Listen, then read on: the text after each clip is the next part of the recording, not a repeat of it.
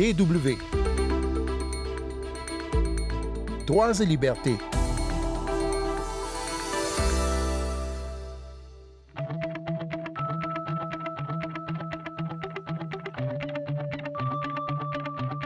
Une école, c'est le gage d'une vie sociale possible dans un village ou même dans un quartier.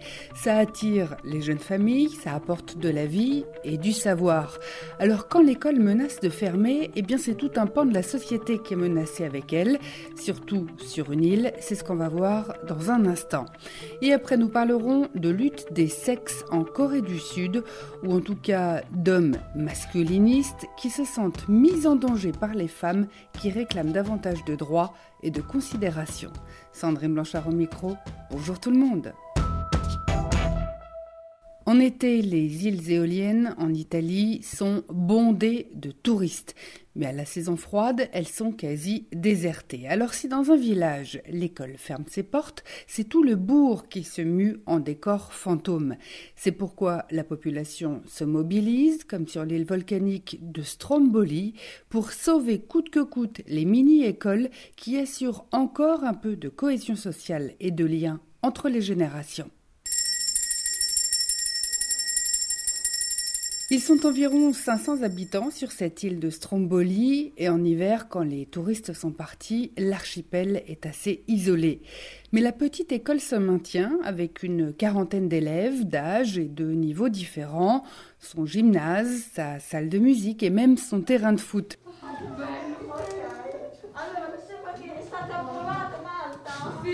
Cette école est petite, on l'a vu, mais bien équipée. Elle dispose par exemple d'un tableau blanc numérique, et oui, et d'ordinateurs portables. Les élèves participent en vidéoconférence à certains cours d'une autre classe sur l'île principale de l'archipel, l'Ipari. Cela leur permet de faire un petit peu connaissance de jeunes de leur âge, au-delà de leur île à eux, comme l'explique la directrice Mirella Fanti. Et cet équipement numérique rend aussi bien des services en hiver quand les conditions météo empêchent parfois aux enseignants de prendre le bateau depuis le continent pour aller faire cours.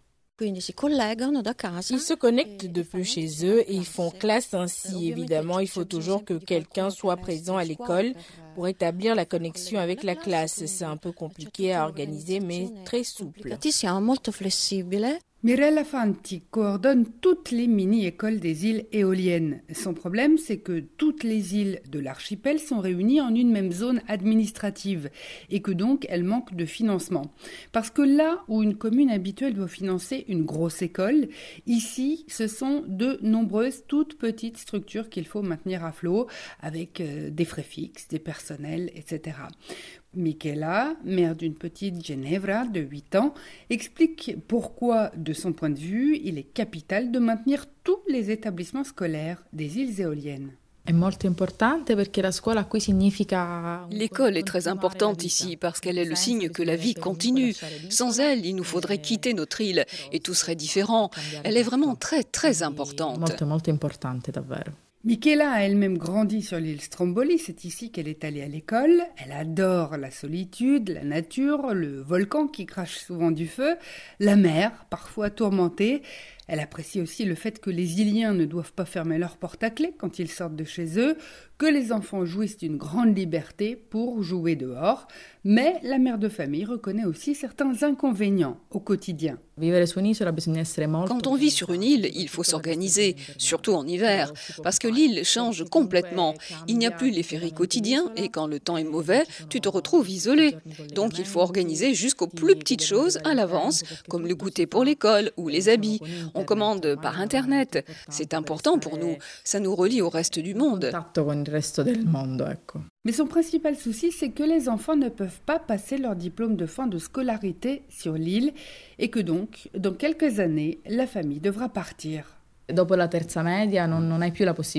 Après le cours moyen, il n'y a pas d'autre solution. Il y a bien une école de niveau supérieur sur l'île de Lipari, mais c'est impossible d'effectuer la traversée tous les jours.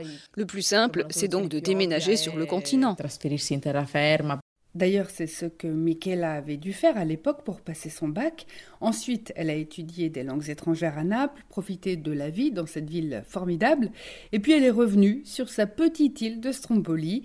Et maintenant, eh bien, elle espère que sa fille aussi, un jour, sera rappelée sur ce tout petit bout de terre au milieu de la mer.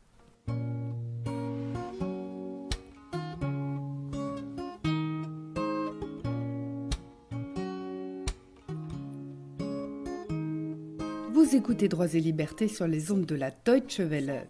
Fini le corset, c'était le mot d'ordre de femmes en colère d'être entravées au quotidien dans leurs mouvements. Aujourd'hui, en Corée du Sud, c'est l'appel à se faire couper les cheveux qui circule en signe de volonté d'émancipation, parce que beaucoup en ont assez du patriarcat étouffant de la société sud-coréenne, où les inégalités entre femmes et hommes sont devenues quasiment normales. Le Forum économique mondial classe la Corée du Sud à la 102e place sur 156 pour ce qui est de l'égalité entre les sexes. Pas fameux donc, le pays a même perdu 10 places depuis 2006. C'est d'autant plus étonnant alors qu'un groupe d'hommes antiféministes s'agite actuellement dans le pays contre les femmes. Tout a commencé lors des JO de Tokyo il y a quelques mois. Ansan has claimed Olympic archery's triple crown. Ansan, archère sud-coréenne, trois fois médaille d'or. Personne avant elle n'avait réussi cet exploit, et pourtant dans son pays d'origine, l'athlète récolte de nombreuses critiques. Pourquoi? eh bien parce qu'elle a coupé ses cheveux.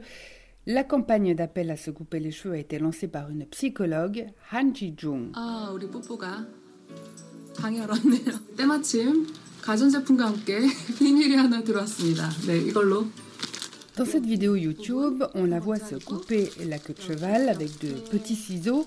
Plus de 10 000 personnes ont déjà vu la vidéo qui est devenue un phénomène dans le pays.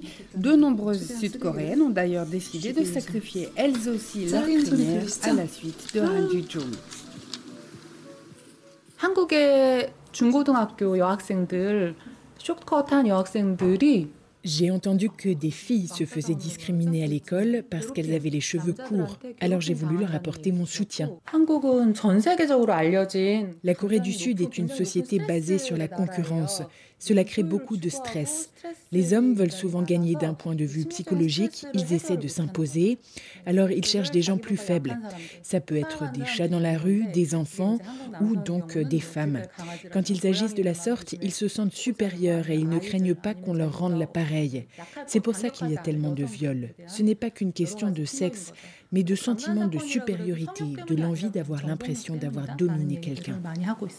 Lee Gi-hoon est étudiante et elle aussi se sent laissée pour compte de la politique sud-coréenne.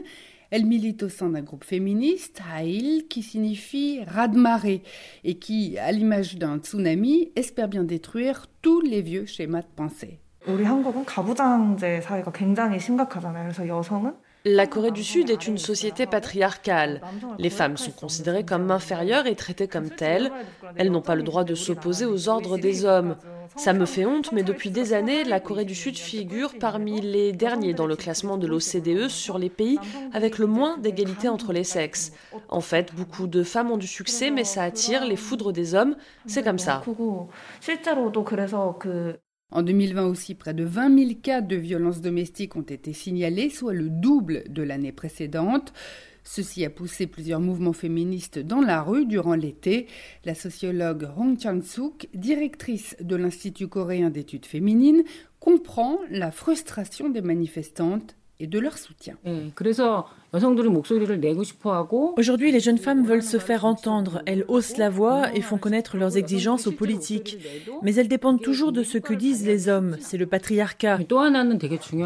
Il y a aussi la déception suscitée par le gouvernement démocratique actuel. Le parti est arrivé au pouvoir par la révolution des bougies. Il défendait l'égalité, mais on s'est rendu compte de l'hypocrisie de certains dirigeants qui ont abusé de leur pouvoir. Cela n'a pas déçu que les femmes, les jeunes hommes aussi.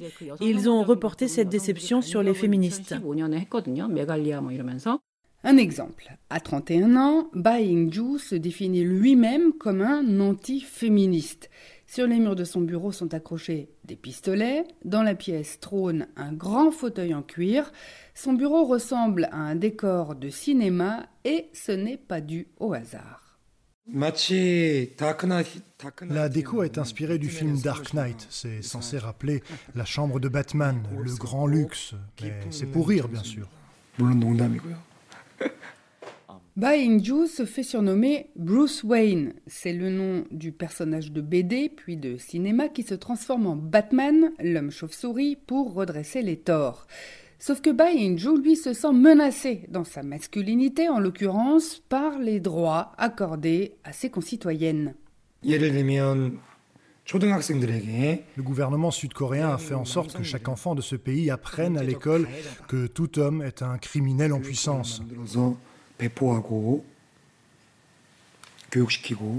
Ce type de remarques font rire la sociologue Hon Chang-soo. Ce n'est pas vrai, mais c'est ce qu'il dit pour s'attirer des soutiens. Certains croient que c'est vraiment ce que les enfants apprennent à l'école. C'est n'importe quoi. Près d'un quart des hommes de Corée du Sud se disent anti-féministes.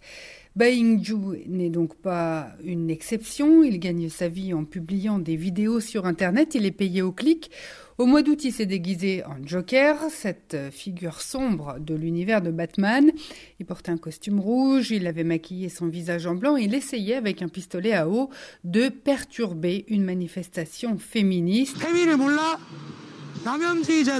Dans cette vidéo, Bai insulte copieusement les femmes qui manifestent et les menace de publier des photos d'elles sur Internet.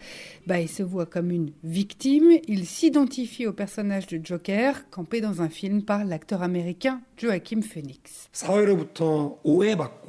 Joker est quelqu'un qui a été rejeté par la société. C'est exactement ce que ressentent les hommes de Corée du Sud. Voilà, et Bainju espère sauver ses congénères mâles de la menace féminine. Être un homme, c'est beaucoup plus économique. À 3,50€ le paquet de serviettes hygiéniques. Et les capotes sont distribuées gratos dans la rue. Alors que ma pilule n'est même pas remboursée par la Sécu. C'est la fin de ce magazine. Merci à Lisa Weiss et Catherine Hartmann pour les sons. Pour podcaster Droits et Libertés, rendez-vous sur notre site internet www.com français à la rubrique Nos podcasts. On se retrouve la semaine prochaine et d'ici là, ne lâchez rien.